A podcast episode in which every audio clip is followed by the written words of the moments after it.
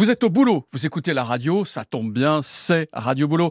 Avec Anaïs Genin. Bonjour Anaïs. Salut Aujourd'hui, petite leçon de rattrapage. Ouais, tout à fait. Est-ce que vous parlez plusieurs langues, Franck Oui, of course, si, Euh, pero, donde es Pedro? Ah ouais, tout ça. Est-ce que vous êtes bilingue en jargon d'entreprise? Ça, ça peut m'arriver aussi, mais sous la menace uniquement. Ouais, parce que c'est quand même une langue essentielle pour aller bosser. Euh, fini le temps où on appelait un chat un chat. On s'est dit que c'était beaucoup trop simple de dire euh, Muriel, tu pourrais organiser un rendez-vous téléphonique avec Airbus dès que possible, s'il te plaît? Alors on est parti plutôt sur du Muriel, tu peux caler un call avec Airbus ASAP please. ASAP égale as soon as possible. Oui. Donc dès que c'est possible. Voilà, on est comme ça. On a trop bouffé de séries américaines, on est bourré d'anglicisme. Alors OK, l'anglais est la langue des affaires, mais quand vous êtes euh, une petite start-up toulousaine, pardon, quand vous êtes une, une entreprise en démarrage, une petite boîte toulousaine qui fait des culottes made in Occitanie par exemple, oh là pardon, fabriquées en Occitanie, eh ben c'est super dommage d'écorcher la langue de Molière avec des anglicismes juste pour se donner un style. Oui, mais quand on n'a pas le choix, on fait quoi? On a toujours le choix. Ah d'accord, ok, ok. Mais vous avez raison, Franz. engueuler en plus, Non, vous avez raison, il faut euh, malgré tout se fondre dans la masse.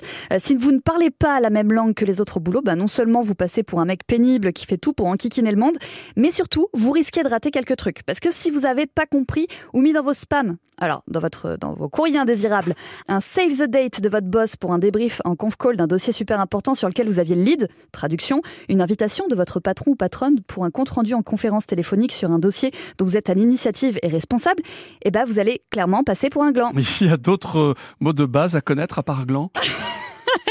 Oui, si on vous propose de revoir le wording du dossier de presse, on vous parle du champ lexical, mais ça reste encore assez spécifique. Par contre, vous ne passerez pas à côté du team building de Ah. votre boss qui a décidé d'emmener toute l'équipe à Enigma Escape, avenue de la Gloire à Toulouse, un escape game, ou plutôt un jeu chronométré dans lequel vous devez résoudre des énigmes pour sortir de la pièce au plus vite. C'est vrai que c'est plus long comme ça. On vous demandera toujours de venir brainstormer, c'est-à-dire réfléchir, tout simplement, mais à plusieurs.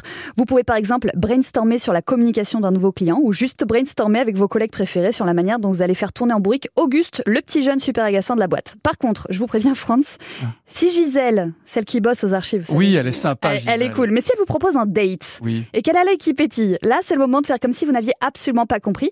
Alors, je préfère vous faire la traduction en langage jeune. Elle vous bade totalement. Elle est grave en crush. Ah bon? Alors, courage, les boomers. Moi, je crois vous.